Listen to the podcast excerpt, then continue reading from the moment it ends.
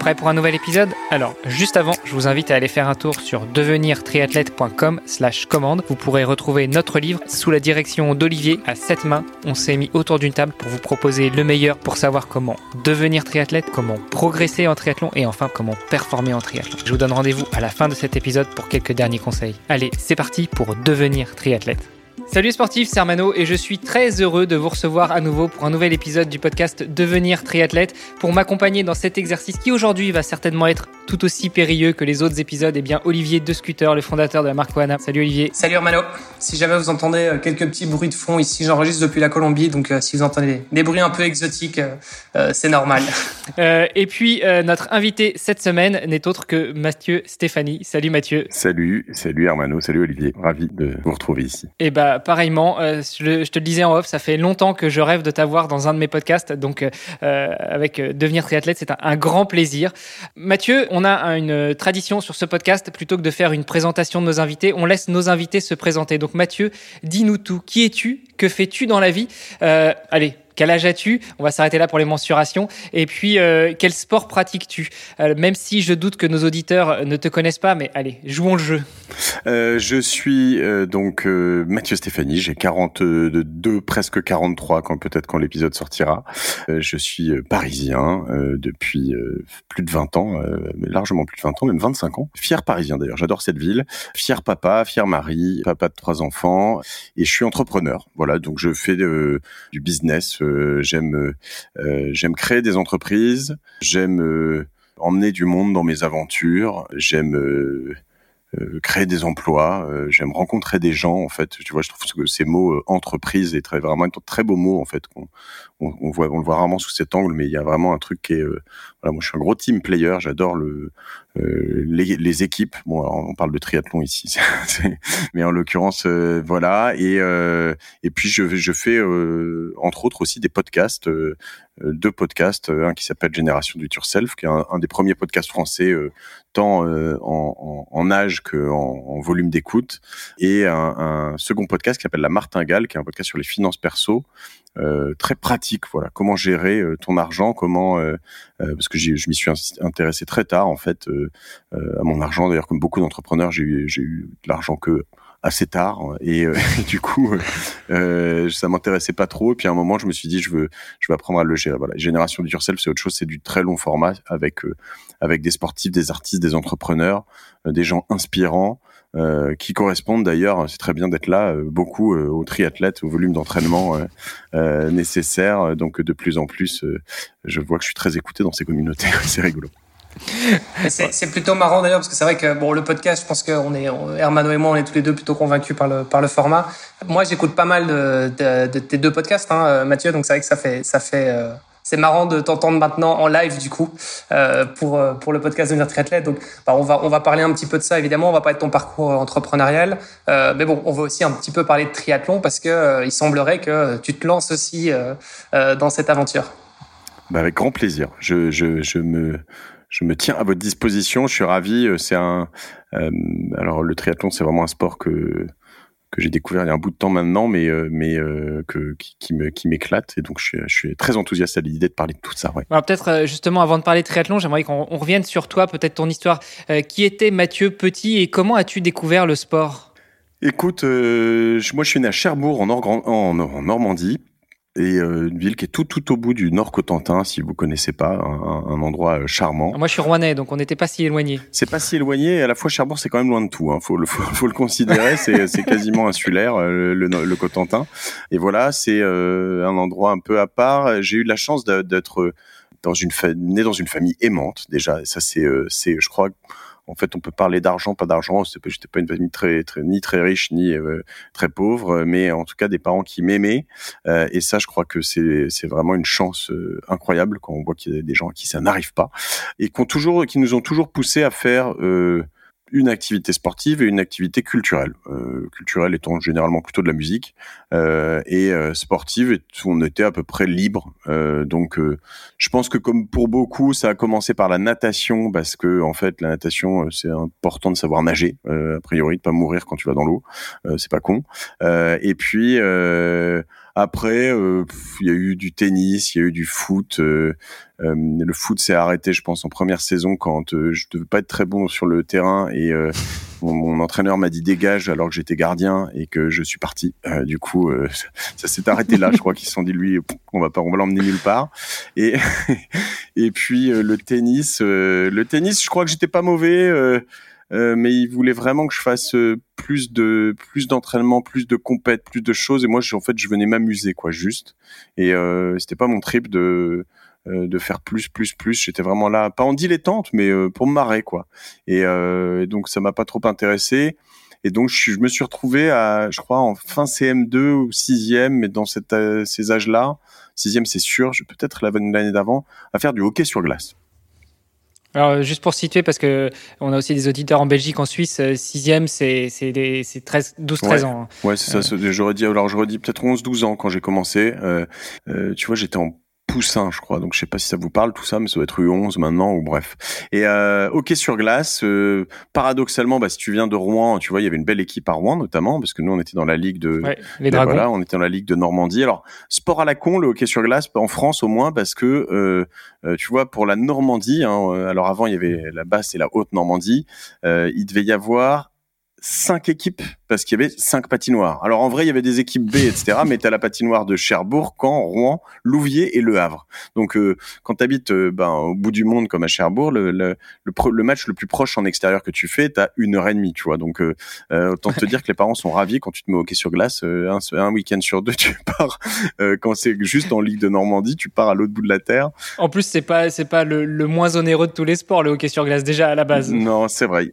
Il y a un équipement qui coûte un peu d'argent, euh, mais après il y avait déjà des systèmes d'occasion, etc. Honnêtement, ça restait quand même, euh, c'était assez populaire. Hein. Moi, j'avais, c'était pas du tout un sport de, pas du tout, du tout un sport de riche hein, quand même hein, dans le dans l'approche. Euh, et, euh, et je dirais même potentiellement plutôt mal vu d'ailleurs parce que euh, peut-être un peu violent, un peu, enfin, voilà. Et donc j'ai fait ça, grosse découverte. Je me suis régalé. J'ai appris, euh, j'ai appris euh, la, la, la, rudesse du sport, euh, euh des, des, entraîneurs qui, qui étaient souvent euh, québécois, canadiens. Et est-ce que ça se passe comme à la télé, Mathieu, ou pas? Est-ce que c'est on, on, enlève les gants et on se tape dessus, ou bien c'est c'est que à la télé ça? Ça, ça arrive plus tard. Quand t'es petit, quand même, tu déjà jusqu'en en, en, minime, donc je pense que ça doit être U14, U15, t'as pas le droit trop au contact physique. Euh, donc euh, du coup, euh, ce que tu appelles, tu vois, les, les, les boîtes, hein, enfin donc les body check, les voilà. Du coup, c'était assez. après, ça devient assez, oui, très physique, mais donc on avait des entraîneurs nord-américains, principalement canadiens, et c'était vraiment rude quoi le l'entraînement euh, rugueux euh, euh, si tu as une minute de retard tu fais 10 pompes tu as deux minutes de retard 20 pompes après ça doit doubler et puis enfin tu sais c'était vraiment et, et, moi j'étais en plus j'étais pas spécialement je crois pas j'étais pas spécialement talentueux en hockey mais j'aimais ce sport j'avais une bonne bande de potes euh, donc voilà, ça a été ma découverte du sport pour répondre à ta question. Alors tout à l'heure, tu nous disais que tu excelles dans le, travail d'équipe. Enfin, tu as, cet esprit d'équipe qui est, euh, qui est en toi. Est-ce que justement, pour revenir sur, euh, sur cet épisode hockey sur glace, tu dirais que c'est le hockey sur glace qui t'a beaucoup aidé à développer cet esprit d'équipe? Je pense, ouais. Je pense. c'était. ouais, c'était vraiment. Hein, moi, j'ai des souvenirs de de, de, de, de victoires, de défaites, de euh, euh mais euh, et, très tôt en plus, je sais pas pourquoi, mais on, s'entraînait déjà, on s'entraînait beaucoup quoi. Très tôt, c'était deux, vite trois entraînements par semaine. En plus, il y avait des entraînements optionnels. Et puis moi, je passais euh, mes mercredis après-midi à la patinoire, mes samedis après-midi à la patinoire, mes dimanches après-midi à la patinoire. Tu sais, dans les séances publiques, quoi, à patiner, patiner, patiner, patiner. Et euh, et du coup. Euh, ouais, euh, l'équipe c'était euh, bon, c'était c'était un tout. Hein, et il crée un vrai coaching. Je sais pas si vous voyez le hockey sur glace, il y a plusieurs lignes en plus. Donc tu mmh. rentres par ligne de 5, tu as le gardien qui reste toujours, et puis tu as ligne 1, ligne 2, de temps en temps une troisième ligne, qui généralement joue un peu moins. Euh, et voilà, alors après, il faut essayer de monter dans les lignes pour être sur la première ligne, ça c'est généralement la mieux. Euh, et, euh, et oui, on, évidemment, le sport d'équipe, euh, ça t'apprend tellement de choses. Quoi. Ça t'apprend euh, bah, déjà beaucoup d'humilité, euh, le fait d'être sélectionné ou non, le fait d'être en ligne 1, 2 ou 3 ou non le fait d'être, moi j'étais défenseur, euh, le fait de, tu vois, d'avoir ta position et de te dire, bah moi je marque moins que les autres, mais euh, j'ai un autre rôle dans la dans la société, on va dire quoi. Mais, mais j'ai un rôle tout de même et, et qui est pas euh, des moins importants. Exactement, exactement.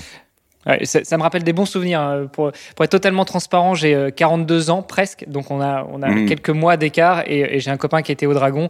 Euh, Peut-être que tu l'as déjà croisé d'ailleurs sur, sur des rencontres en Normandie, euh, mais ça me rappelle de bons souvenirs. Quand moi je venais le voir, je jouais pas, mais je venais le voir et, et de temps en temps on allait à la piscine parce que c'est vrai qu'il y avait cette euh, cette particularité à la patinoire de Rouen, c'est qu'elle était ouverte toute l'année.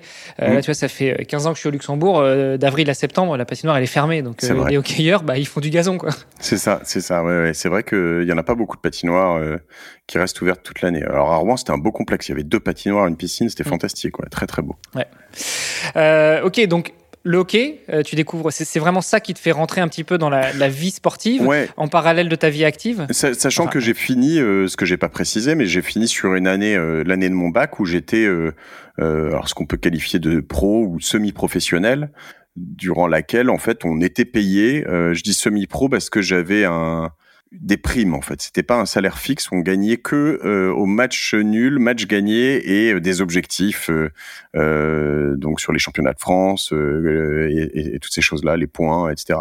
Et donc du coup, j'ai fait une année entière avec. donc moi j'étais en, encore pas en, pas en senior, j'étais sur la catégorie normale du en surclassé et dans laquelle j'ai Enfin, j'ai vécu un, ouais, un, un, rêve quand même. Alors c'est pas la NHL, hein, tu vois. Je devais être en National 2, euh, enfin l'équivalent d'une d'une deuxième division, quoi, euh, avec une équipe dans laquelle tu avais quand même des, euh, euh, des, des, des, des, types comme Robert Chopinski qui avait fait sept championnats du monde, euh, Fred Fred Chesson qui avait fait qui avait été drafté en NHL. Enfin, il y avait quand même un peu de niveau. Ça ça ça, ça tabassait sévère.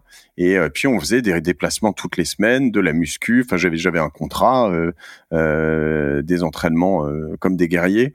Et moi, c'était super, c'était super. Et, et, à la fois, euh, tu vois, ce qui est paradoxal, c'est que tu te rends compte que bah, quand t'es pas dans le football ou dans certains, euh, peut-être le tennis ou certains sports, bah en fait, euh, soit tu es drafté justement à NHL et puis, euh, puis tu as, une voie possible, soit euh, ce qui n'est pas arrivé à ton pote, a priori, sinon tu m'aurais dit qui c'était, je saurais qui c'est, ce qui n'est pas arrivé, mais pas arrivé à moi non plus, soit bah, tu te dis, ok, on va essayer de trouver une voie un peu différente parce que le hockey, j'en ferai pas toute ma vie, quoi, en fait. Donc en effet, il a fallu que je, je rentre dans des équipes autres qui étaient plus des équipes de business par la suite. Ouais, ouais parce qu'en plus, bah, c'est vrai que le, le, hockey a cette particularité en Europe, c'est que si tu veux intégrer la NHL, c'est comme le basket, si tu veux intégrer la NBA, si tu viens pas d'Amérique du Nord, euh, c'est un peu plus compliqué quand même, oui, déjà, à la base. Il y en a, il y a trois Français au maximum en NHL en même temps, quoi. Hein, donc, euh, ouais. oui, c'est pas...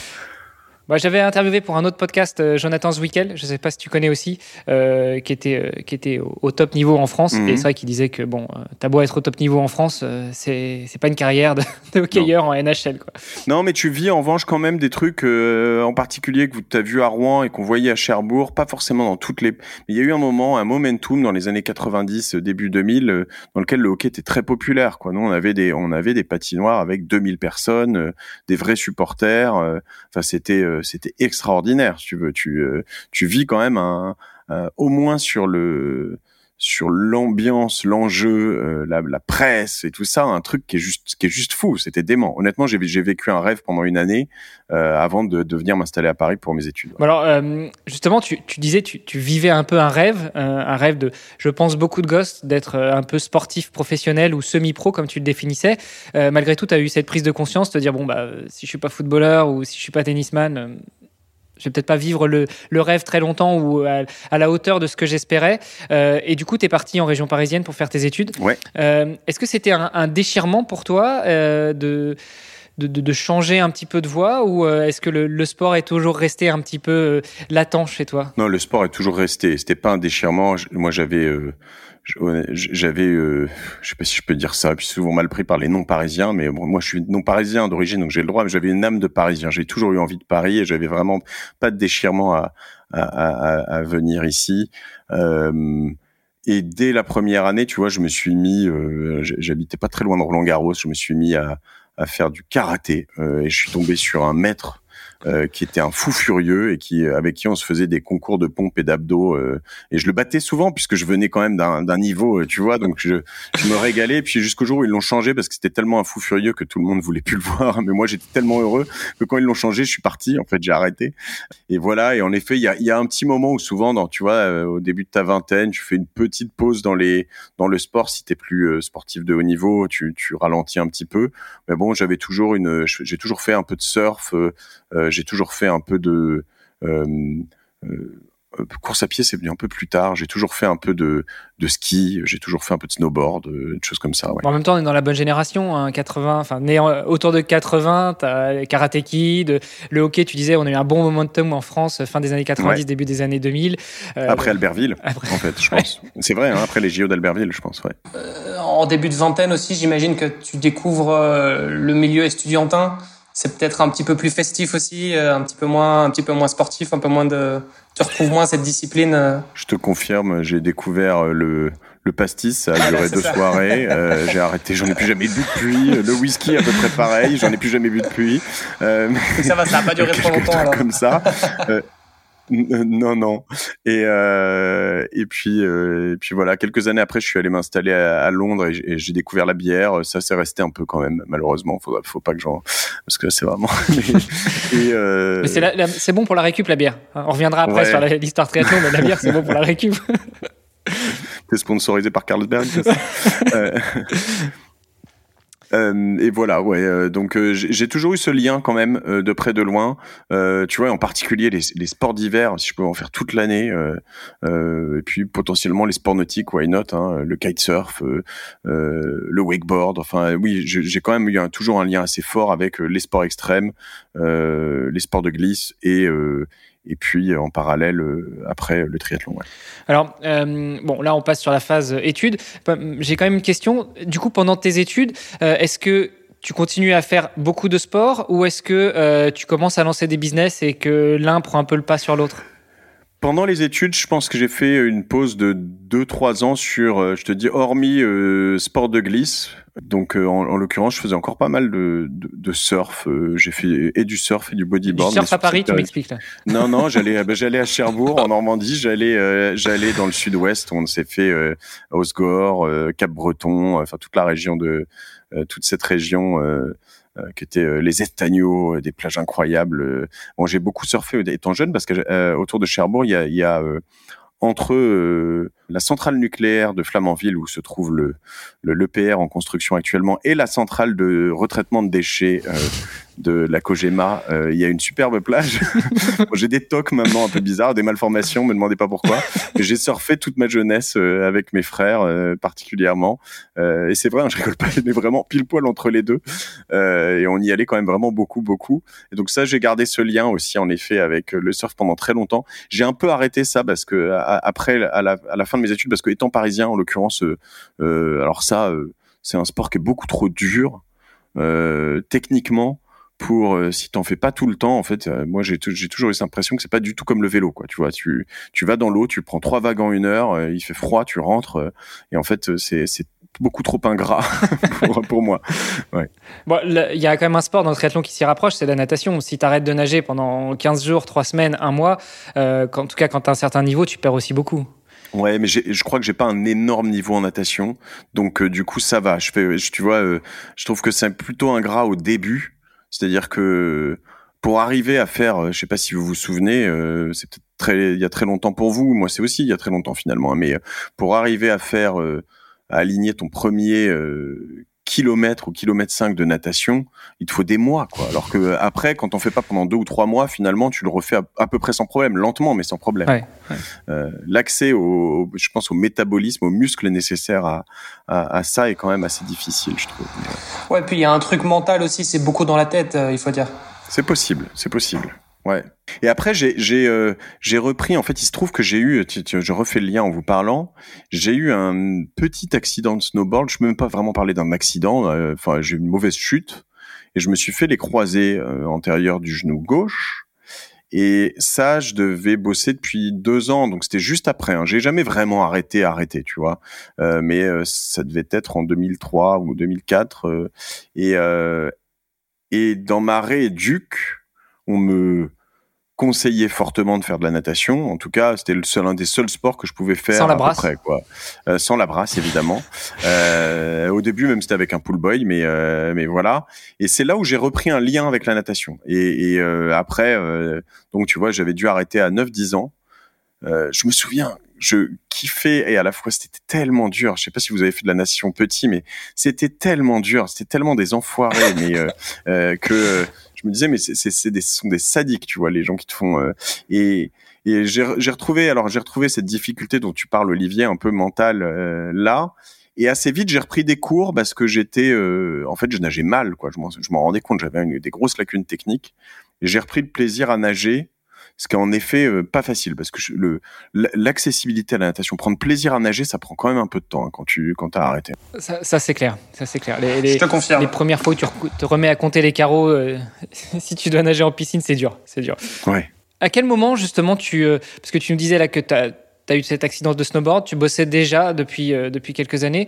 Euh, à quel moment tu t'es mis à, à devenir euh, Mathieu Stéphanie entrepreneur? À quel moment tu as lancé tes premiers business?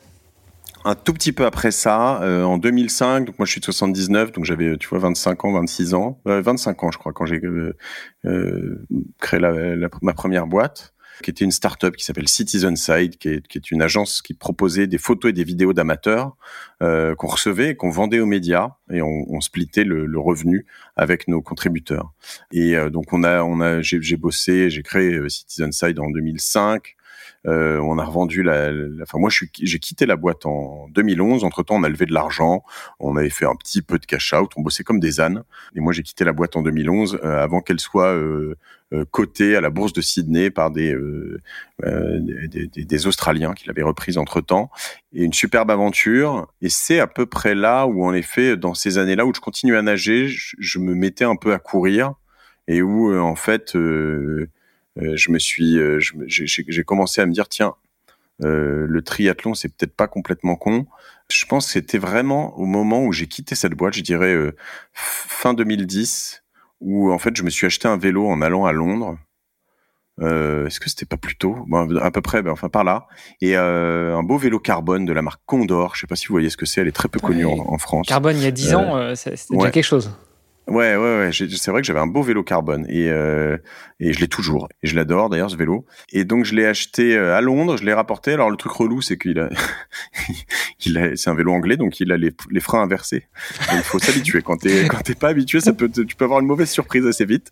Ou c'est plutôt quand tu Euh, et- repars sur un, un vélo normal. c'est clair. Ça a été un peu une sorte de. Je sais pas si j'avais déjà en tête de faire un tri, mais euh, le vélo, ça a été une sorte de découverte. C'est pareil, tu vois, je vous parlais de la découverte du sport. Mes parents, euh, on allait souvent chez, un de mes grands-parents qui était dans le, enfin mes grands-parents maternels qui étaient dans le Jura, et ils nous emmenaient quand même faire du vélo.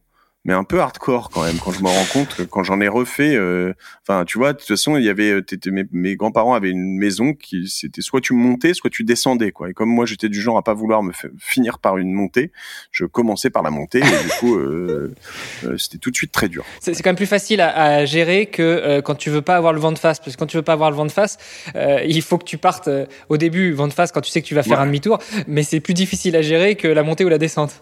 Et ça, si tu fais une ou deux fois du vélo à Cherbourg, tu vois vraiment très vite la technique, quoi. Tu vois, là, je veux dire, il y a pas de, tu te, tu te fais surprendre une fois, et puis après, le, le retour est tellement euh, hardcore que, euh, ouais, le vent, tu, tu maîtrises assez vite. Euh, Du, coup, l'aérodynamisme euh, en vélo, ça va, tu maîtrises? Euh, pas, pas assez. Je suis pas encore assez habitué au, au comment t'appelles ça, au prolongateur et tout. Là, j'en ai mis il y a quelques années. J'ai eu un accident direct, donc euh, euh, je, me, je me suis un peu calmé, mais j'en ai quand même, mais je les utilise pas assez. Il faudrait que je me, je, je progresse là-dessus. Ouais. Bon, c'est quoi tes prolongateurs Euh, On va rentrer tout de suite dans le vif du sujet parce que est-ce que c'est c'est ton ami il y a quelques années C'est des courts, c'est des longs euh, Ce sont des cours, des cours à, je pense à 60 balles que j'ai acheté sur Amazon et que j'ai monté moi-même. Donc ça doit être de la merde, mais euh, ah, C'est peut-être pour ça que tu as eu un accident avec. c'est possible. Non, c'est surtout qu'en fait j'étais, je, je, on m'a jamais appris à utiliser des prolongateurs et que j'étais dans le dans le cul de quelqu'un et que bah j'ai pas de frein sur mon prolongateur. Donc évidemment quand lui a arrêté de pédaler, je me suis retrouvé aspiré dans son truc et on était en Camargue et je me suis rétamé tout de suite. Je me suis fait mal à l'épaule et je me suis relevé et j'avais une voiture qui a pilé, qui était à peu près à 20 cm de ma tête, avec deux gitans qui sont sortis. Euh, je cru qu'ils allaient me taper tellement ils avaient eu peur. En fait, c'est pas, c'est même pas, ils étaient pas violents. Hein. ils étaient, ils étaient tellement effrayés de ce qu'ils avaient failli faire que ils étaient très agressifs. et, euh, et, voilà. Donc euh, du coup, je, je, me suis calmé sur les prolongateurs, mais il va falloir que je m'y remette parce que parce que j'ai des échéances qui arrivent. Ah, on a eu, on a eu Egan Bernal aussi là récemment qui vient d'avoir eu un bel accident. Il était, je sais pas si vous avez suivi, il était derrière un bus avec ses prolongateurs. Le bus a freiné, il est rentré dedans quoi. Et euh, je sais pas si vous avez vu des photos bah du bus d'ailleurs, c'était assez impressionnant quoi. Le bus était explosé, enfin l'arrière du bus était explosé quoi. Alors quand tu dis que le mec il était juste à vélo, euh, c'est que l'impact était plutôt violent quoi. Euh, écoute, je suis en train de regarder ça et en effet, euh, ça, ça, a l'air assez beau. Ouais. Bah, euh, et Bernal, quoi. Donc le mec, il roule pas à 20 non plus de moyenne. je pense qu'il devait, aller, assez vite. Et euh, bah, du coup, je pense que sa saison 2022, ça, va, ça fera une petite parenthèse pour lui, à mon avis. Quoi. Mais bon, petite, petite digression, mais euh, mais non. Donc effectivement, euh, les les euh, les extensions, euh, les prolongateurs, il euh, faut faire attention. Quand je me suis je me suis aussi blessé. J'ai eu un accident au mois de septembre où j'ai une, une, jolie fracture de, de, de, la clavicule. Bah pareil, c'était c'était sur les prolongateurs quand il y a un gamin qui a traversé la rue sans regarder. Donc encore une fois, on le dira on le dira pas assez, je, je pense, mais les prolongateurs, il faut faire attention. et puis il faut vraiment être dans des endroits bien dégagés et et où en effet t'as pas besoin de freiner quoi. Dès que t'as euh, en urgence quoi où c'est à peu près sûr quoi tu vois parce que ça marche pas. C'est quand euh, on repasse des choses comme ça en revue que on comprend mieux pourquoi parfois sur les longues distances euh, euh tu peux avoir des prolongateurs mais plutôt longs et que par contre sur le court distance il faut pas que ça dépasse les cocottes parce que sinon enfin t'es vraiment allongé et là en cas de chute c'est une horreur Ouais, après, il y a aussi le côté, les longs prolongateurs, entre guillemets, si tu rentres dans quelqu'un, tu, tu, tu, peux vite lui trouer, tu vois, euh, alors qu'avec les courses, ça, ça t'arrive beaucoup moins. C'est aussi surtout ça, je pense, la raison du. Ils sont d'ailleurs ouais, interdits hein, au triathlon de Paris, par exemple. Mhm. Ouais, Les, règles changent pas mal, mais, euh, mais c'est vrai que moi, la dernière fois que j'ai fait à Paris, euh, il fallait pas que les prolongateurs dépassent les cocottes de frein, enfin la règle classique.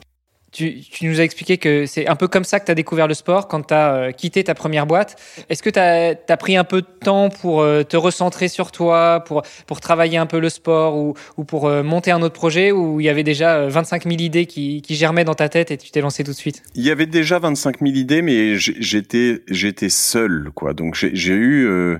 En gros, mais ça devait être, ça correspond à ça, une année 2011-2012 jusqu'à finalement 2013 où mon rêve était de devenir digital nomade.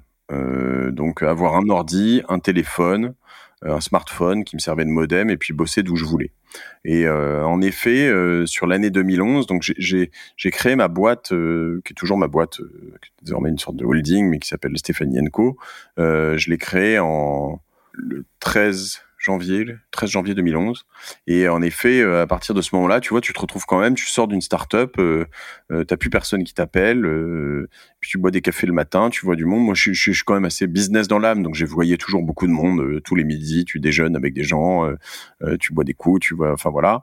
Mais en revanche, c'est vrai que j'ai découvert ce truc qui se fait peut-être plus maintenant que tout le monde est à distance et voilà, mais il m'arrivait le, je sais pas, mardi après-midi parce que j'avais envie et du temps d'aller euh, faire, alors ah, pour les Parisiens, euh, vous saurez de quoi je parle, mais d'aller me faire euh, une heure et demie de, de, de, de, vélo à Longchamp, quoi. Et donc on tourne autour de l'hippodrome de Longchamp. ça peut paraître débile, mais moi j'aime bien ça. C'est un super vélodrome en fait, parce que tu es presque en conditions réelles, mais mais t'es es dans la ville, quoi. Et euh, donc c'était pas très loin euh, de là où j'étais et, euh, voilà et en fait comme finalement j'avais une amplitude horaire de travail tu vois t'as pas de déplacement pas de choses je devais bosser à partir de 8h30 je pense ou quelque chose comme ça jusqu'à 8h enfin 20h voilà si finalement tu te, tu te fais une pause d'une heure, une heure et demie le midi pour, enfin l'après-midi ou le midi pour faire un peu de sport, voilà. Et donc là, en effet, je me suis, je m'étais mis comme objectif de faire le triathlon de Paris. Euh, que j'ai dû faire a priori en 2011 et puis que j'ai fait quelques fois depuis quoi. À l'époque on nageait dans la Seine euh, et, c'était cool de nager dans la Seine, je trouvais ça trop cool. Je l'ai fait deux fois dans la Seine et, et c'était vraiment très cool ouais j'ai fait les premières éditions, enfin la, la, nouvelle édition, parce que le triathlon de Paris, c'est pas nouveau, hein, ça date des années 80, mm. mais ça s'est arrêté pendant une, une, bonne quinzaine d'années. Et j'ai fait les, les, premières nouvelles éditions début 2000, et c'est vrai que c'était génial. Quand tu nages dans la Seine, t'as as un petit côté quand même un petit peu aventurier. Ouais, ouais, je suis d'accord. Tu sautais au pont d'Alexandre Toura aussi, là. Euh, euh, c'est superbe. Tu sors devant la Tour Eiffel, c'est magique. Honnêtement, c'est merveilleux. C'est merveilleux. Euh, donc parisien dans l'âme, euh, d'adoption mais dans l'âme quand même, parisien toujours. Euh, tu découvres le triathlon. Est-ce que tu pratiques que à Paris ou tu t'exportes, tu, tu, vas faire des tri ailleurs? Écoute, je non, je m'entraîne ailleurs, mais je réfléchis. Je ne crois pas avoir fait de tri ailleurs. on a fait des tri ailleurs avec des potes mais qui n'était pas euh, officiel. C'est-à-dire, on, s'est fait des tris euh, avec mon pote Tristan Lagarigue. Euh, on s'est fait des tris, notamment à l'île Maurice. On s'était fait ça, son premier tri à lui, avec un 40 km en, en, salle de gym, en vélo. et et voilà et c'était cool euh, je trouve ça assez cool tu vois en fait j'aime bien j'aime bien le côté un peu le tri sauvage quoi tu vois je trouve je sais pas si vous avez déjà fait ça vous mais je trouve ça assez cool Ouais, moi, moi j'ai déjà eu l'occasion de faire ça, sur, notamment sur des week-end shocks. Je sais pas toi, Olivier, mais c'est vrai que c'est des expériences assez sympas. Ça se fait, ça se fait souvent. les, les, fameux week-end shocks, c'est les, les, les, en général à 2-3 semaines. Bon, ça dépend un petit peu des distances visées, mais c'est 2-3 semaines avant la, avant la course, euh, histoire d'aller mettre un petit peu de, un peu de volume, un peu d'intensité, et donc euh, essayer de faire, en fait, comme une, une mini course, quoi, se mettre en conditions réelles, et euh, ça permet de tester le matos, tester le corps et tout ça, quoi. Donc donc ouais, effectivement, c'est des choses qui se font quand même assez. Ah, c'est cool, c'est je savais pas. Mais je vais faire ça, c'est trop bien. Euh, trois semaines, j'imagine. Deux, c'est court, non ouais, ça, dépend de la distance, mais, euh, mais, ça dépend un peu de la distance que tu vises.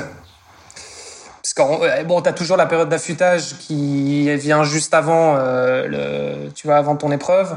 Donc, donc l'idée, c'est effectivement de pas trop te cramer, mais en même temps de, de quand même bah, mettre un petit peu de, bah, c'est ouais, choquer le corps, quoi, entre guillemets, tu vois. Ça permet de te mettre un peu en condition et, et, voilà. Et c'est vrai que ça, ça, ça aide pas mal. Et on y revient encore une fois, hein, parce que c'est vrai que tout à l'heure on disait euh, la natation, bah, il y a une partie mentale. Bah, finalement, euh, le week-end shock, c'est aussi, c'est aussi beaucoup dans le mental. C'est-à-dire que si tu es capable de faire euh, deux, trois semaines avant, tu es capable d'enchaîner les trois disciplines, pas forcément sur les mêmes distances, tu vois, tu vas, tu, vas probablement faire des distances plus courtes, mais, mais au moins ça, ça te met vraiment dans le mood. Et, euh, et, et mentalement, je crois que tu arrives beaucoup plus confiant aussi le jour de l'épreuve. Quoi. Ah mais carrément.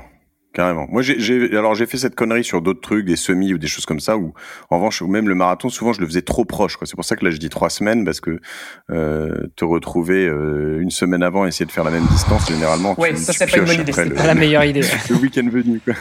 à moins que tu sois vraiment bon pour la surcompensation, mais, c'est chaud quand même.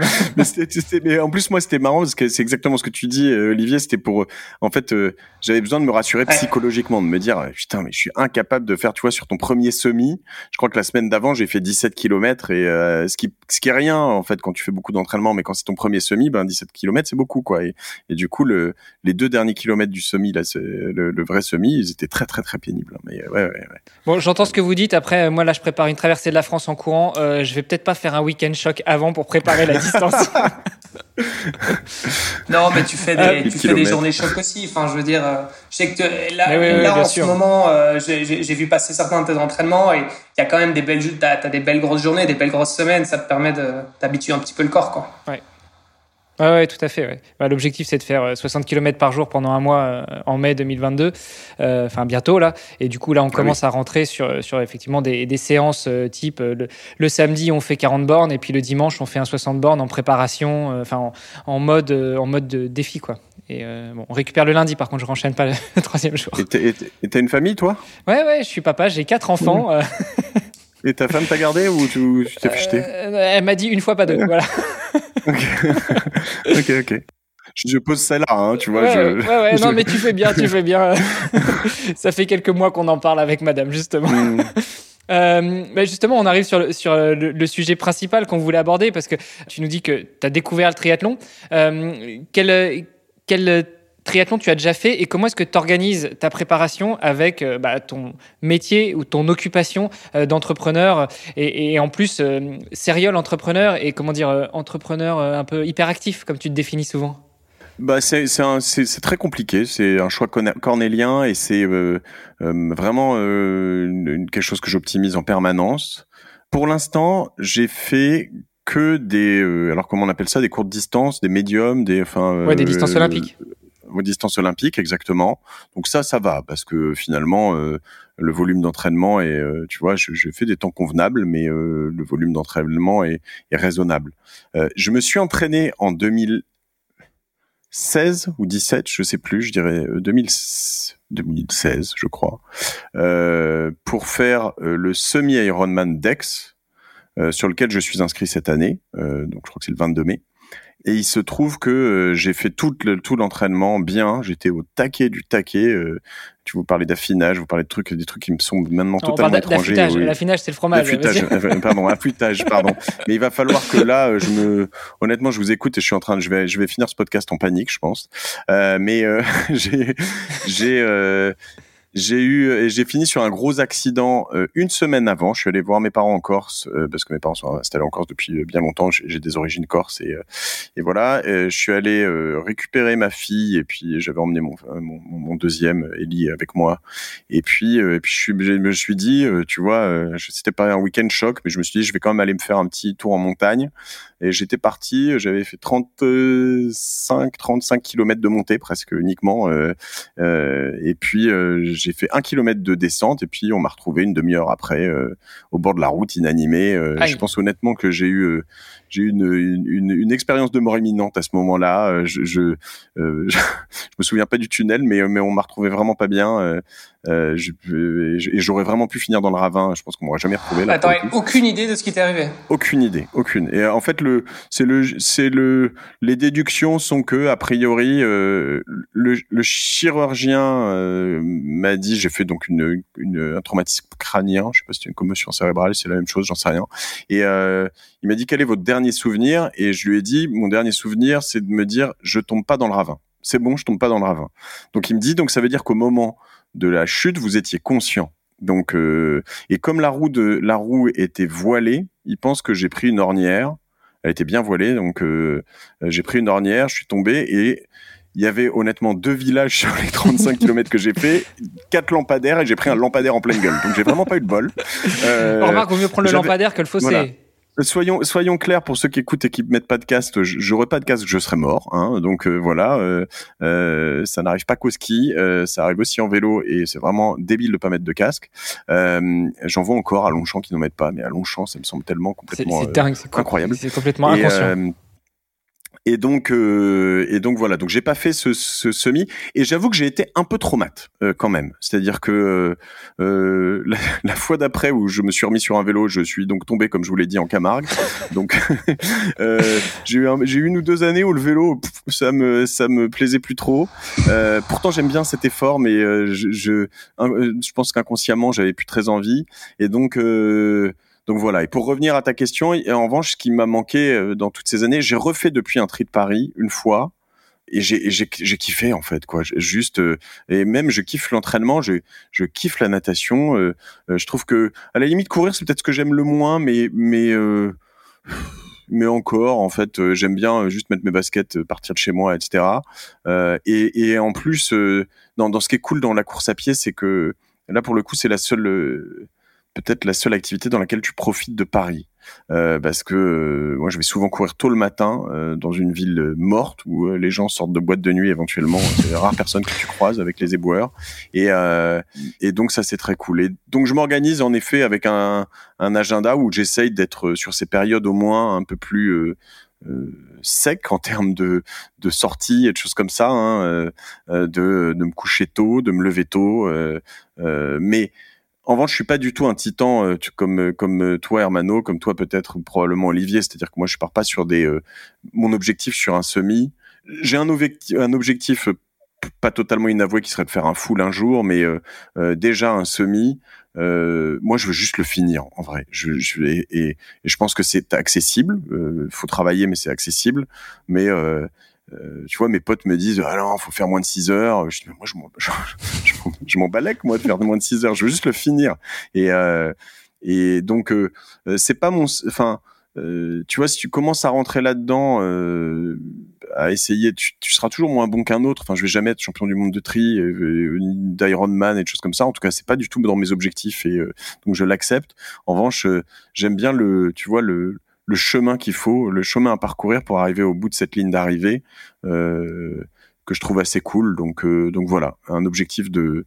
Donc j'arrive, pardon, pour répondre à ta question, à organiser euh, ma vie là-dessus parce que j'ai pas à faire, notamment, je fais pas des sorties quotidiennes. Quoi, j'essaie de faire. Plus ça se rapproche, plus j'en fais quand même, mais.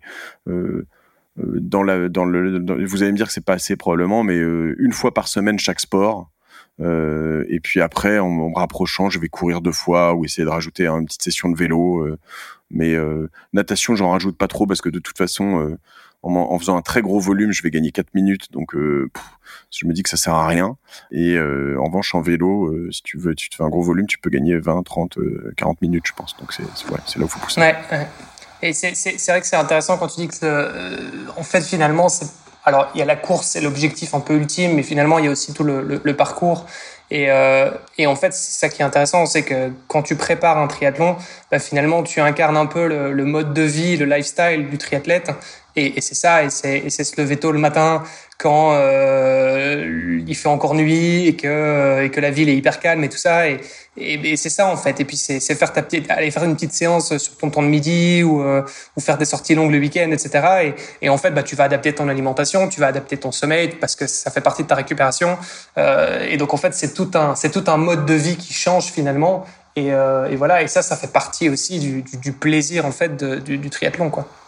Exactement. Et c'est, il y en a qui sont pénibles. Euh, on se, on va se l'avouer, on va pas se le cacher. On est entre Ah oui, j'ai pas dit que c'était toujours facile. non, non, non, mais je veux dire, le, tu vois, la bonne sortie plein hiver où il fait bien froid et qu'il pleut.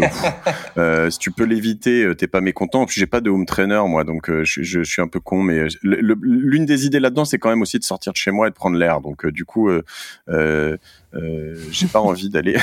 je, je pense, je sais pas si Tristan, dont je parlais tout à l'heure, la Gary, écoutera cette, cet échange, mais euh, il m'a toujours fait marrer. Il avait, il avait, euh, lui, il avait un home trainer qu'il avait mis à cause du bruit dans sa cave à Paris, et donc il avait peint dessus Pain Cave, la cave de la douleur, quoi. Et il nous envoyait des photos tous les matins à 5h30 ou 6h du mat, genre euh, où il mettait la, quand il y allait la photo de sa Pain Cave. Et putain, je me dis, mais c'est vraiment un fou furieux, quoi. et, et voilà, ça c'est un lifestyle de triathlète que je n'ai pas envie d'atteindre euh, mais euh, mais en revanche, ouais, non, en revanche, tu vois sur ce que tu dis, Olivier, le cette autre euh, session où tu vas courir en mars où il commence, le, tu vois le soleil se lever, c'est beau, tu t'es au bois de Boulogne ou, ailleurs, bon, tu croises des, des, des monsieur dames, et tu, mais mais mais le, ça sent bon le, printemps et tout. Et ben moi j'adore ces moments, c'est génial, c'est vraiment magique. C'est génial. Et tu disais tout à l'heure quand quand je pars en fait en course à pied, finalement ça ça te permet de vivre des moments que que la plupart des gens ne vivent pas en fait, parce que parce que sur le coup de, de 4, 5, 6 heures du matin, euh, peu importe à quelle heure tu, tu fais ta sortie, euh, la plupart des gens, bah, ils dorment. Et, et ils n'ont pas hmm. ce moment-là. Et, et, pour moi, c'est je trouve que c'est des petits moments qui sont magiques. Et ça te permet aussi de redécouvrir ta ville. Euh, L'avantage de la course à pied, c'est que tu vas un petit peu moins vite, donc tu as plus le temps de regarder autour de toi. Euh, et puis l'avantage du vélo, c'est que pour le coup, tu fais des grosses distances et donc euh, ça te mmh. permet d'aller, euh, bah, pour les Parisiens, d'aller, je sais pas, euh, Vallée, Vallée de la Chevreuse, Versailles, voilà, et c'est ouais, magnifique. Enfin, tu vois, et la plupart des Parisiens, ils font pas ça, ils y vont pas, tout simplement parce qu'ils voilà, mmh. enfin, ils, ont, ils ont rien à faire là-bas. Ah, mais quand j'ai dit il y a quelques mois à ma femme, on va, tiens, on va aller à Versailles en vélo tous les deux, elle me dit mais t'es malade, genre, en fait, ça se fait en, 20, je sais pas, je dis 25 minutes, non, mais enfin, si en vélo, quand tu bourrines un peu, oui, avec ma femme un peu moins, mais mais euh, mais voilà, c'est pas loin et c'est cool. C'est une balade de ouf, quoi. C'est chambé. Tu passes euh, dans le dans le dans le parc de Saint-Cloud. Enfin, c'est c'est complètement dingue. C'est vrai que c'est chouette. Puis quand tu commences à faire ça avec les enfants, parce qu'en plus ça te fait travailler euh, la PMA, c'est pas mal. Alors j'ai appris, tu vois, tu parles des enfants et tout. J'ai écouté Rich Rich Roll chez, vous devez le, le connaître chez Tim Ferriss là récemment, qui parlait de de zone 2 training. Ça, alors du coup, je me suis un peu renseigné là-dessus. J'ai trouvé ça assez passionnant, mais j'avais envie de creuser. Mais je crois qu'il faut quand même un, il faut s'y mettre très très tôt avant des courses pour que ce soit, enfin, il faut au moins 6-8 mois de d'entraînement pour que ça bah, ait des effets, j'ai l'impression. Euh, en parlant de, de, Rich Roll, je sais pas si tu as lu son livre qui s'appelle, euh, alors en français c'est l'Ultra m'a sauvé, euh, je sais plus comment ça s'appelle en anglais. Euh, bon, c'est pas de la grande littérature, mais il raconte justement son histoire où il est hmm. passé de euh, d'un avocat alcoolique à 40 ans et qui se disait qu'il verra plus jamais, enfin il verra jamais les 18 ans de ses enfants à, à l'ultra l'ultra sportif qu'on connaît maintenant. Et qui reverra jamais son sexe aussi, parce que. Très certainement, ouais. Il avait un, ventre trop gros, pardon. Et, et du coup, son livre est assez sympa et assez inspirant et il explique justement cette, ces premières fois où il a couru et où il s'est rendu compte qu'en fait, là où il était le mieux pour courir et là où il, où il gagnait le plus, c'était de travailler dans cette fameuse zone d'endurance. alors lui, il disait c'était en dessous de 140 FC, 140 battements par minute de, FC, etc. C'est ça. Et, ce que sinon, bah, si tu veux des bons conseils, avec Olivier, on a coécrit un livre justement qui s'appelle Devenir triathlète. Donc là, tu trouves tous les références, les, les, les zones et tout ça. Alors je vous l'achète, mais je veux une dédicace quand même. Ça marche. Bon, on est sept à l'avoir écrit, donc ça va être chaud de, ah, merde. dédicacer à 7. Il faut, faire, faut faire un grand tour, une grande tournée. Mais on va faire ça, il n'y a pas de souci. Mais du coup, du coup, en parlant de ça, Mathieu, toi, tu, euh, tu fais comment? T'as un coach ou pas du tout? C'est euh, freestyle complet euh, Comment tu fais? C'est assez freestyle, un peu trop, je dois dire. alors j'ai quand même des potes qui en font, donc tu vois, on se, on se, on se, on se coach mutuellement. J'ai quand même un cours de natation tous les mardis soirs. Alors quand euh, tu dis un cours de natation, c'est quoi? C'est un entraînement avec des potes ou c'est vraiment un, prof qui te donne un cours? C'est un cours euh, euh, collectif de natation avec donc tous les mardis soirs à 19h30. Tu vois, tu me demandais dans l'orga, en fait, j'ai des trucs pour revenir sur cette question qui sont un inflexible, quoi. C'est-à-dire que j'entends, c'est un sifflement, là. Je sais pas si tu l'entends. Olivier, je sais pas, quelle perruche tu as chez ah, toi. Ça doit, être chez moi, ça doit être chez moi, effectivement. C'est les, les, petits oiseaux. Voilà, je vous, je vous, prévenais pour les petits bruits exotiques, euh, ça. Euh, et donc, euh, ouais, j'ai, tu vois, c'est par exemple le mardi soir, faut pas compter me mettre un rendez-vous qui finisse après 18h30 parce qu'à 18h30 je me barre. Je vais, j'ai, j'ai la chance d'être dans au Racing Club de France, là, au Lagardère Paris Racing plutôt d'ailleurs, qui est un, un club euh, vraiment très bien dans lequel euh, je, il y a une, une, piscine 50 mètres extérieure chauffée, donc euh, je nage que, que, enfin, bon, pour pour ceux qui habitent pas à Paris, c'est plutôt habituel. Pour les Parisiens, c'est quand même vraiment extraordinaire. Et donc du coup, je, je nage là-bas avec des gens qui nagent bien d'ailleurs. Euh, et je retrouve ce que je vous disais tout à l'heure sur me, la souffrance de mes cours euh, euh, à 9 ans ou enfin très jeune, c'est-à-dire que il nous ménage pas quoi. Quand la semaine dernière, il nous a dit, alors qu'on pensait que le cours était fini, il nous a dit vous repassez, vous repartez sur un 4 fois 200 mètres. euh, et je sais plus ce qu'on avait. On avait, on avait quand il y avait quand même pas de battement dedans, mais enfin c'était c'était quand même assez violent. Si tu veux, je euh, ouais, t'as pas envie quoi. c'est dur quoi. Et et et je trouve ça cool. Honnêtement, ça, ça me plaît. Et j'ai progressé en technique. C'est pour ça que je te, je te réponds, Olivier, que je devrais en faire en vélo et, et peut-être un peu en course à pied. Euh, même si la natation est probablement peut-être le plus technique, j'ai peut-être tort là-dessus, j'en sais rien. Mais j'ai progressé de ouf, de ouf. Cette année encore, j'ai progressé, mais euh, euh ce, ce, truc que vous connaissez tous, mais où euh, tu vois, je laissais pas mon, mon ma main assez glissée euh, devant, notamment quand je respirais, elle partait direct piocher en dessous. ça, ils m'ont ils m'ont démoli pour que je le fasse, ils m'ont complètement euh, et aujourd'hui ça y est, je crois que c'est intégré donc j'ai année après année après année euh, je progresse encore et c'est cool. Moi, il y, a un truc que j'ai appris euh, très récemment euh, en faisant partie du swimming à Luxembourg. Euh, alors, c'est plutôt pour la nage en piscine. Hein. Enfin, c'est pas plutôt, c'est que pour la nage en piscine. Mais c'est vrai qu'il y avait une fille qui nageait à côté de moi et qui me disait, en fait, tu nages super bien, mais, mais ton virage est merdique. Et surtout, dès que tu sors de ton virage, tu respires tout de suite. Fais deux battements ah bah de bras. C'est pas ça qui va te rendre, qui, qui, va t'empêcher de respirer. Fais deux battements de bras et après, tu respires. Et effectivement, tu, tu gagnes un peu en aisance. Tu arrives à mieux replacer ta respiration. Et puis, tu gagnes, allez, une ou deux secondes, mais sur un 50 mètres, c'est énorme. Ouais, mais c'est dur hein, quand même de pas respirer tout de suite. Mais je suis d'accord, je le fais aussi, il nous pousse à le faire euh, euh également. Question technique d'ailleurs, euh, parce que tu vois dans les dans la natation, moi je, du coup j'aime pas nager avec une combi, mais la combi te fait flotter, on est d'accord? Ouais. Ouais, Et moi je, je, nage du coup avec une combi sans manche parce que j'aime pas le. Est-ce que c'est grave, docteur, ou est-ce qu'il faut que je. Bah, tu perds, tu perds en hydrodynamisme en fait. Donc déjà, tu perds en hydrodynamisme, tu perds en flottabilité. Donc en compétition, euh, tu perds euh, quelques secondes. Mais après, on l'a dit tout à l'heure, euh, tu, tu vises pas un championnat du monde, donc mmh. ouais, tu vas perdre une minute ou deux. c'est pas, c'est pas. Je pense que c'est pas si grave que ça, mais, mais tu perds un peu en confort quand même. Mmh. Après, par contre, au moment de la transition, bah, c'est souvent plus facile à enlever une combinaison sans manches qu'une combinaison avec les manches si t'es pas super à l'aise. Hmm.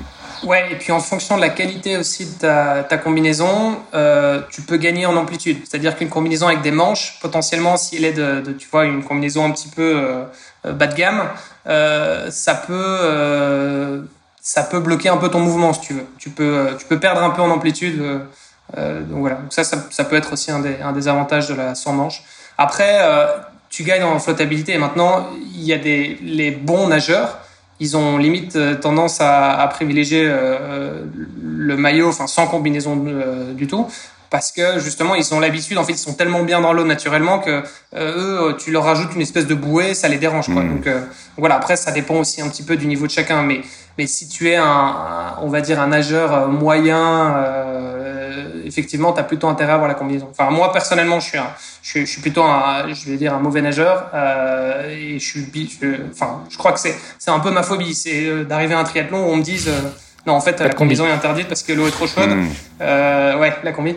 Et euh, ouais, ça pour moi perso, c'est un peu ma phobie. Donc effectivement, euh, j'espère que j'aurai toujours euh, des triathlons avec avec combinaison. en fait, qu'est-ce qui fait que t'aimes pas nager avec la combi? C'est le fait d'être engoncé, d'être serré, ou c'est que t'as l'impression de ne pas tourner bien les bras? Ouais, ça me fatigue les bras en fait. Mais c'est juste que je suis pas habitué. Mais c'est peut-être une combi qui est pas adaptée à toi en fait? Non, mais en fait, j'en ai pas. Du coup, j'en avais loué à chaque ah fois. Bah et du coup, j'ai juste une combi sans manche et je, me dis, bah c'est très bien comme ça, donc je vais pas trop me saouler.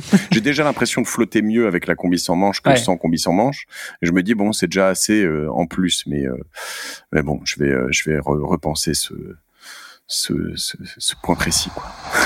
Après, l'idéal aussi, et je pense que c'est quelque chose que Hermano a pas mal répété dans, bah, dans le bouquin, justement, parce que lui a écrit le chapitre sur l'équipement et le matériel. C'est ce qui est très important, c'est de la, c'est de s'habituer en fait à ton matériel avant. Donc, je sais pas si tu le loues le jour de la course, parce que c'est possible. Hein, il y a des gens qui font ça, qui le louent le jour même, et donc en fait, ils ont jamais testé la combi avant.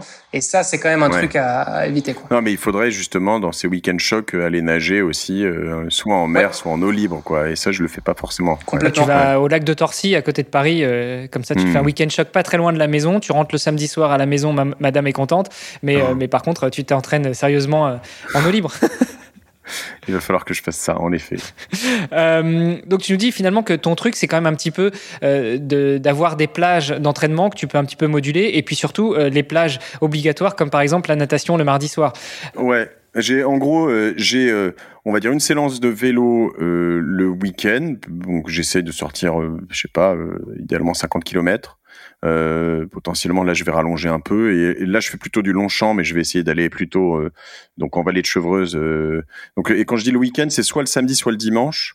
En fonction bon moi je travaille le dimanche matin un peu parce que j'envoie une newsletter génération dit yourself et donc en fonction souvent du temps euh, c'est-à-dire que euh, s'il fait très très moche et très froid le samedi, ben je vais essayer de décaler au dimanche. Euh, et si en revanche il fait très beau le samedi, je tout de suite je saute sur l'opportunité d'y aller. voilà. Après j'ai aussi des gens qui, qui habitent dans le même appartement que moi et donc il faut aussi que je m'occupe de ces êtres tiers de temps en temps si je veux qu'ils restent dans le même appart que moi.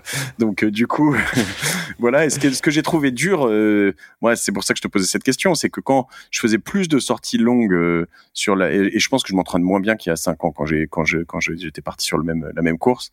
Euh, on faisait des 80, 90 bornes euh, et je rentrais. En fait, euh, bah tu tu pars tôt le matin, tu rentres, tu déjeunes et puis après t'es fatigué donc tu dors en fait. Donc tu t'es vraiment une sorte de, de, poids dans la famille.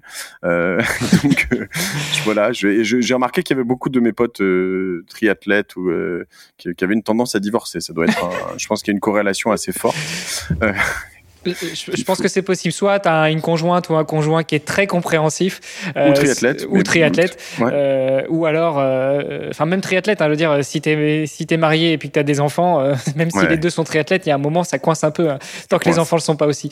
Moi, j'avais trouvé la bonne excuse. On, rajoutera, un, on rajoutera un septième chapitre dans le, la, la, la, prochaine version du bouquin, dans le tome 2.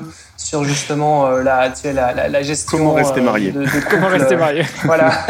moi, moi j'avais. Faudrait qu'on trouve le, le code. Moi, j'avais trouvé la bonne excuse, tu vois, c'est que quand je, je m'entraînais sérieusement et que je voulais viser une qualif pour Hawaï, mon fils faisait du triathlon aussi, il avait 12 ans à l'époque, mm. et en fait, j'allais pas m'entraîner je ramenais mm. le petit à l'entraînement et j'en profitais pour aller dans l'eau aussi, tu vois. C'est. non, mais après, il y a, tu, tu sais, là-dessus, moi, j'ai des tricks. En, en, vrai, euh, quand même, si, euh, euh, je sais pas, il y a un, ici, il y a un déjeuner euh, chez mes beaux-parents euh, le dimanche midi, euh, ou chez d'autres gens, même chez, je vais déjeuner chez mon frère, ou je sais pas, lui il est à Charenton, il est, moi je suis dans le 17e, il est à l'autre bout de Paris, bah, je peux soit aller faire du vélo, en fait tu pars que une demi-heure avant avant et le temps de toute façon c'est tellement long de rouler dans Paris que oui tu y vas en vélo quoi. tu vas en vélo ou en course à pied en fait tu arrives là-bas bon t'as as, un sac avec mais au lieu de, de perdre deux trois heures en fait tu tu rajoutes juste dedans la, la, la, bonne demi-heure de, de, transfert etc en fait tu te mets une heure de sport qui qui a presque aucun coût pour la famille. Donc il y a il y a quand même pas mal d'aménagements que tu peux faire dans ta vie perso euh, qui sont euh, euh, réellement je pense impactants et puis après évidemment il y a quand le reste de la famille dort quoi. Donc on parle du matin souvent. Moi j'ai jamais trop fait le soir. Si une ou deux fois j'ai couru le soir mais c'est compliqué. Mais mais voilà. Alors je crois que les oui tu parlais de ça de la nouvelle vie des triathlètes. Il y en a beaucoup qui se lèvent vraiment avant euh, avant 6 heures, euh, moi je crois que quand même ma, limite c'est 6 heures, 6 heures moins le quart potentiellement, mais euh, je, oui, j'en ai certains qui partent à 5 heures, 5h15 en, en entraînement. Là, je pense c'est dur. Mais, ouais, puis surtout pour revenir sur ce qu'on disait tout à l'heure, c'est que le triathlon, c'est quand même un lifestyle. Donc, te lever à 5 heures, ok, mais ça veut dire aussi te coucher plus tôt. Parce que si tu fais des séances d'entraînement tous les matins à 5 heures, mais que tu dors 4 heures par nuit, et à un moment, ça va coincer.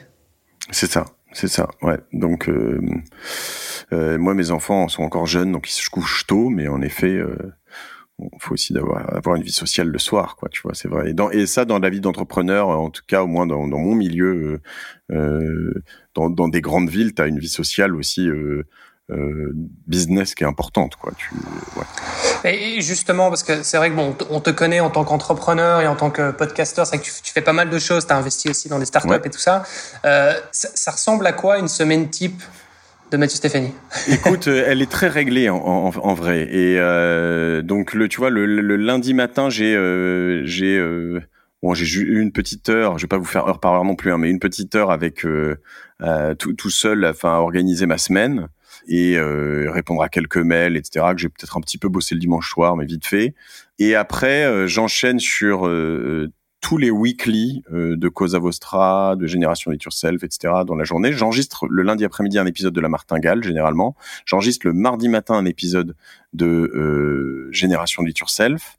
Le lundi soir, tu vois, c'est toujours moi qui m'occupe de, mes enfants parce que ma femme a une activité à elle, enfin, elle du théâtre et euh, donc je récupère mes enfants. Ma fille, elle même au théâtre un peu avant.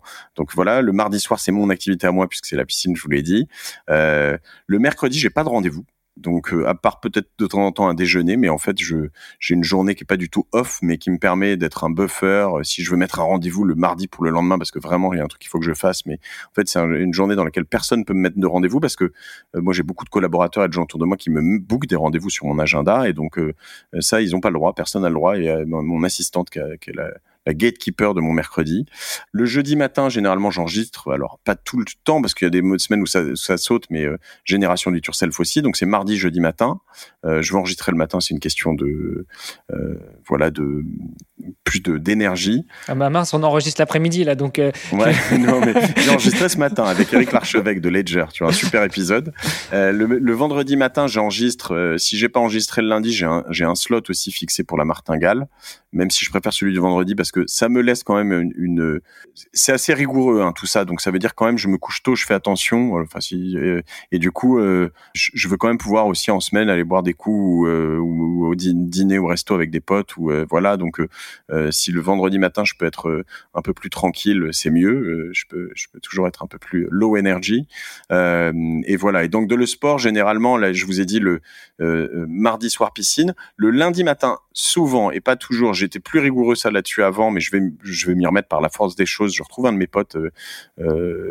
souvent à la place de l'étoile vers 6 heures et quart ou quelque chose comme ça on se fait un beau tour euh, vers la Tour Eiffel. On va éventuellement, si on est vraiment très en forme, jusqu'au euh, Pont des Arts ou voir euh, Notre-Dame. Enfin, et c'est fantastique, quoi. Tu vois tout ça euh, de nuit, c'est fantastique. Et en plus, le lundi matin, quand t'as tout le monde qui s'énerve dans sa voiture parce que c'est les embouteillages de dingue à Paris, et toi, t'es là, t'en profites. Tu... Ah, mais là, il n'y a pas d'embouteillage. Hein, à 6 h En fait, avant, honnêtement, c'est fou. Avant 7h, 7h15, il se passe vraiment rien. Avant 7 heures, il y a rien, il y a personne. C'est, il y a quelques coureurs en fait.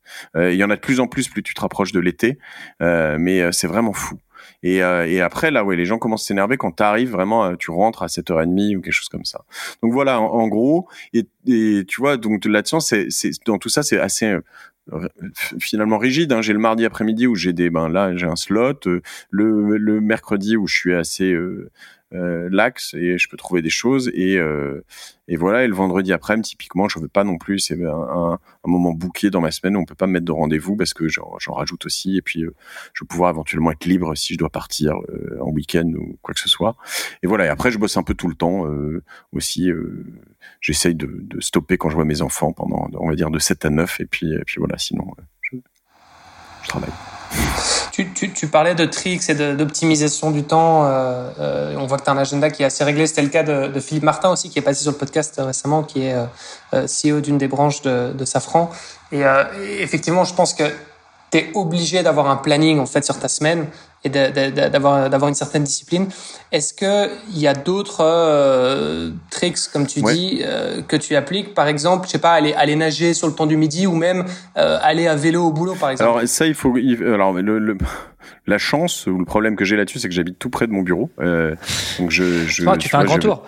Je viens à pied, donc euh, vraiment je suis à 1 km 00 euh, de mon de mon bureau. Euh, donc voilà, donc je pose mes enfants à l'école qui est à peu près à mi-distance et puis voilà. Je nage moins et le, le midi, je le faisais avant, mais euh, j'ai pas de bonne piscine autour de, de, moi et il faudra que je m'y remette. Je vais, je pense, le faire un peu le mercredi justement. Euh, j'ai un, j'ai un trick euh, très important, euh, c'est que j'ai une assistante et ça, j'en ai parlé dans un épisode récent avec Alice de, de Faux de Double. Euh, mais euh, ça m'a changé la vie. C'est-à-dire que euh, aujourd'hui, je ne veux plus faire tout un tas de choses que je, enfin, que je peux me permettre de ne pas faire. Quoi. Et ça, ça paraît capricieux comme ça. En fait, c'est devenu assez accessible, justement avec Double ou d'autres services. Hein. C'est-à-dire que ça, ça, si tu te mets un budget, alors accessible. bon, moi, c'est un budget dans ma dans ma boîte, hein, mais de, de, une assistante partagée, je dis une parce que c'est une femme, mais il y a, y a, des hommes aussi. Euh, pour euh, 700-800 euh, euros par personne. Euh, enfin, c'est 50 dollars de l'heure. Euh, moi, je dois en utiliser une bonne vingtaine. Donc, mais comme on a des, des, des packages quand on prend plus de, de pour 2000 heures, enfin 2000 euros, eh ben ça passe à 40 dollars de l'heure. Eh bien, euh, en fait, euh, tu vois, je j'achète plus mes billets d'avion, je réserve plus mes restos, je gère pas mon agenda. Euh, vous avez vu, hein, c'est pas avec. Euh, alors, euh, je crois que là c'était avec Juliette qui. C'était avec. C'est différent, mais mais voilà, je, je, je je réponds pas à certains mails parce que c'est d'autres personnes potentiellement. je mets pas en. Enfin, j'ai vraiment des formulaires pour. je sais pas, là c'était entrer en Suisse ou toutes les choses que je peux ne pas faire, je les fais pas. et, et, ça, honnêtement, c'est non seulement du bonheur en plus, de la vie en plus, mais aussi du temps à faire des choses intéressantes en plus, quoi, et à potentiellement t'entraîner. Donc euh, euh, voilà, moi je, je, en ce moment, je prêche à fond là-dessus. On en parle avec Alice dans cet épisode, mais j'avais, je percevais l'assistant euh, comme un truc un peu old school, comme ce, tu vois, je voulais être une sorte de surhomme qui savait tout faire tout seul. Et en fait, et tu te dis, attends, mais en effet, là, ce formulaire pour aller en Suisse, la semaine dernière, je me suis posé la question, je me suis dit, mais en fait, combien ça me coûte? Ça doit lui prendre à 42 l'heure, 42 l'heure, ça doit lui prendre allez 20 euh, minutes, ça m'a coûté peut-être 15 dollars. Est-ce que je peux pas économiser 15 dollars et me le faire tout seul? Mais en fait, non, j'ai pas envie. Non, parce que toi t'en as pour une heure en plus si tu le fais toi-même. J'en ai pour une heure, puis c'est ma boîte qui le qui le paye. Enfin, c'est ma boîte à moi, mais mais mais euh, euh as des, ça te fait des charges en plus, euh, moins d'impôts sur les sociétés, ça fait embaucher, ça fait bosser des gens. Va être super, c'est super. Donc voilà, ça pour moi c'est le nouveau truc découvert il y a moins d'un an. Déléguer tout tout tout ce que vous pouvez déléguer quoi. Enfin je sais pas si euh, après euh, tu vois c'est la même chose que de se dire euh, je fais le ménage chez moi je fais pas le ménage chez moi. Moi je veux pas passer une heure de ma vie en plus à faire le ménage chez moi. C'est c'est impossible. Puis bon là le calcul il est assez vite fait hein. c'est c'était l'économiste David Ricardo qui parlait d'avantages comparatifs c'est simple en fait. Si ta femme de ménage en une heure, elle fait ce que toi t'aurais fait en trois heures, et d'autant plus que elle, tu vas la payer, je sais pas, 15 euh, euh, euros de l'heure, alors que toi, tu valorises ton temps à 50, 100, 200 euros de l'heure, j'en sais rien. Euh, en fait, le calcul il est vite fait. Voilà. Et, et, en même temps, les, les assistantes, c'est, je pense que c'est c'est c'est un peu un, un choix évident pour quelqu'un qui est entrepreneur, qui est patron de boîte, etc., qui peut se le permettre pour la plupart des gens qui sont salariés, euh, bon bah 700-800 euros sur le mois, euh, c'est quand même beaucoup quoi. Euh, surtout que t'as ton t'as ton home trainer, t'as ton vélo, t'as ton inscription à Ironman, tu vois, ça fait déjà pas mal. Mais en même temps, l'assistant t'as peut-être un peu moins aussi parce que tu parles d'assistant partagé, donc j'imagine 700 ou 800 euros, c'est peut-être des budgets aussi qui varient en fonction. Ouais, si tu fais 10 heures par mois déjà, mais 400. Mais en effet, si t'es freelance par exemple, c'est intéressant aussi. Si t'es vraiment salarié, c'est plus compliqué parce que t'as pas. moi j'ai comme je le disais Hein, c'est une structure euh, finalement euh, euh, si j'arrondis à 1000 euros euh, par mois, ou je crois que c'est 1000 dollars en l'occurrence, donc c'est moins, mais dedans, normalement, si je les rajoute à, à, mon résultat net, je vais pas rentrer dans des calculs d'entrepreneur et tout, mais je vais être imposé à 30, à 30, voilà, mais je vais être imposé à 30% d'IS, puis derrière, euh, oui, d'impôt sur les sociétés, puis derrière 30% d'impôt sur le revenu au moins, et puis à la fin, en fait, il me restera net, net, net dans ma poche 250 euros, donc je préfère en fait avoir une assistante que je vais payer elle 1000 dollars que de récupérer 250 euros voilà, et, et ça, c'est pas valable si en effet tu payes avec ton propre argent demandez à votre boîte de vous payer un assistant. Ça, ça c'est pas mal ça. mais, je pense qu'on a un parallèle dans le sport qui est, en tout cas, moi j'en parlais notamment dans un podcast où, où, je suis invité toutes les semaines pour parler de mon défi Agrippa. C'est euh, c'est la relation avec l'entraîneur.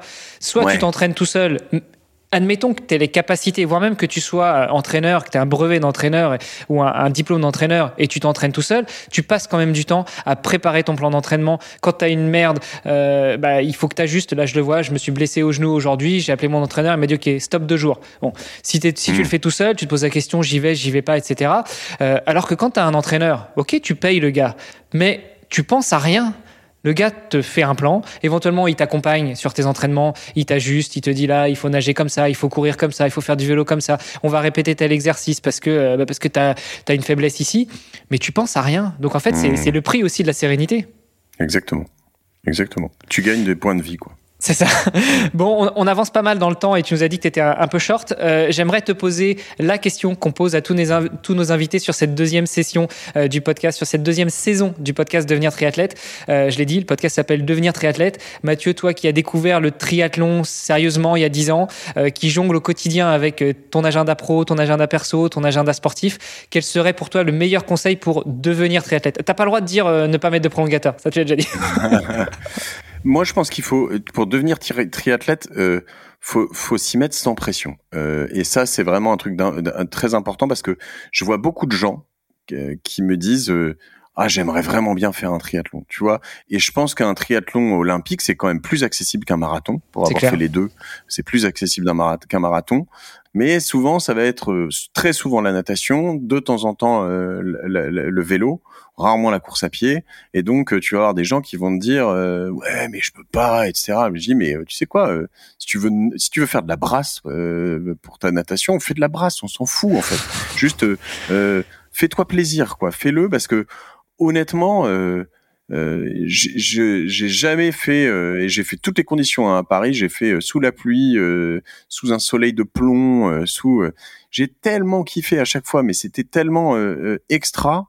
que tu sais c'est enfin les jours de course vous voyez mieux que moi encore ce que c'est quoi cette adrénaline tout ce qui se passe etc que en fait le faire pour se faire plaisir euh, et après, si euh, tu veux rentrer dans cette dynamique de faire des temps, faire des temps, c'est très bien, tu as le droit. Mais il y a beaucoup de gens qui se mettent trop de pression là-dessus.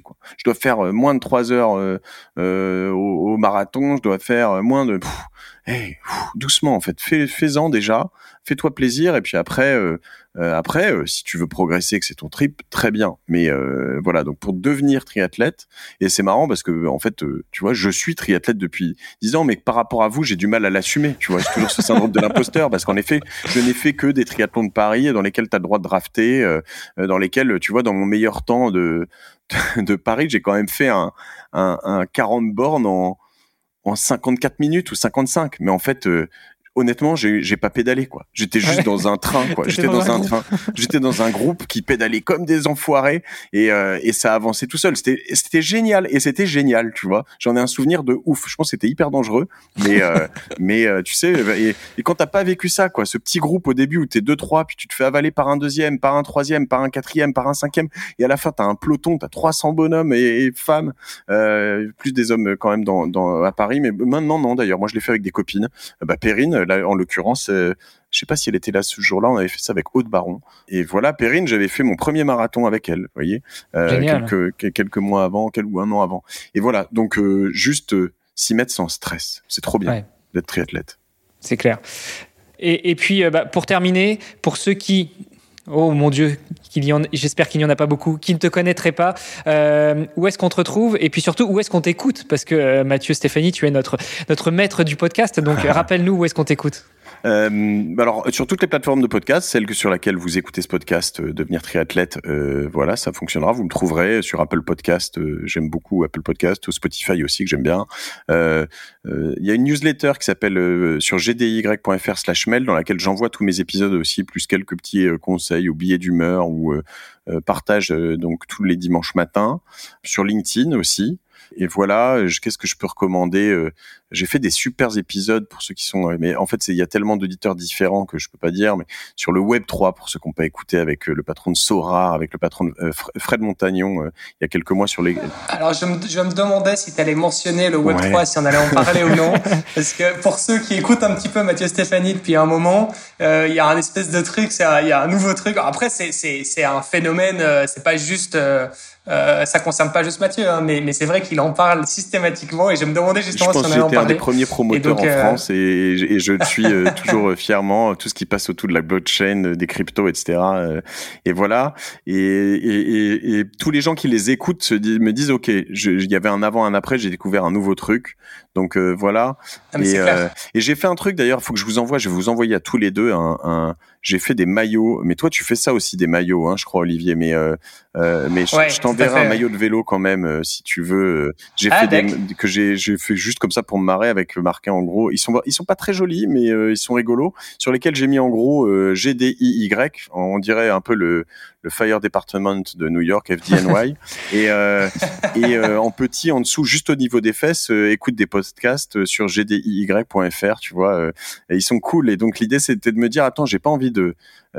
D'ailleurs, j'aimerais bien, on va en reparler aussi, mais j'aimerais bien avoir une belle tenue pour mon semi Ironman. J'aimerais bien faire ça, et je, je, crois que tu fais des. Ah bah écoute, on, on en reparlera. Je, je, veux que ça claque. Je veux vraiment un truc, une belle tenue. Et, et donc voilà, je me disais, je veux tant qu'à faire de la promo, parce que il y a quand même des gens qui se tournent à Longchamp que j'ai croisé qui me disent euh, j'écoute de la musique et où je me fais chier tu vois. Je leur dis mais, mec c'est bon j'ai ta solution quoi. Écoute des podcasts. écoute des podcasts quoi. Euh, les liens de préférence devenir triathlète si tu veux aussi.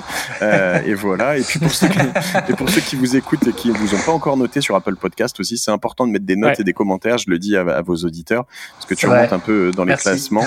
De vous suivre de vous partager. Moi je demande aux éditeurs et, et faites-le pour devenir triathlète de le faire à chaque épisode quand vous pensez à quelqu'un à qui ça parce que c'est comme ça que mes podcasts ont grossi. Quoi. C'est vraiment des gens qui les ont partagés puis partagés. Maintenant, je te remercie euh, parce que vraiment, euh, je sais que tu étais parmi les premiers, je m'en souviens, et, euh, et, et, ça m'a touché beaucoup euh, à, à, vraiment avoir des mots sympas pour Génération Do It Yourself. Et, euh, et, et, voilà, tu as fait partie de mes, mes fidèles promoteurs et, et, je te dois beaucoup.